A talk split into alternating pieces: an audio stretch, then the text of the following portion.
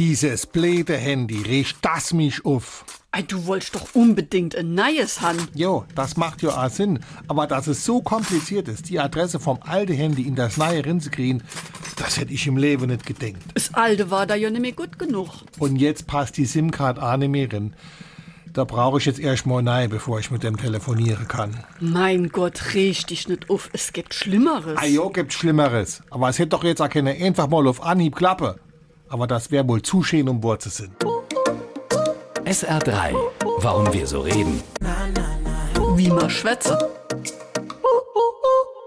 Wenn ein Umstand zwar anstrebenswert, herrlich und wünschenswert ist, aber die Realität dann doch leider ganz anders aussieht, dann ist oft die Rede von Das wär zu schön, um Worte sind. Nicht zu verwechseln mit dem Ausdruck der Verwunderung. Das wär ja noch schöner. Die Redewendung hat ihren Ursprung in einem Filmklassiker aus dem Jahr 1931.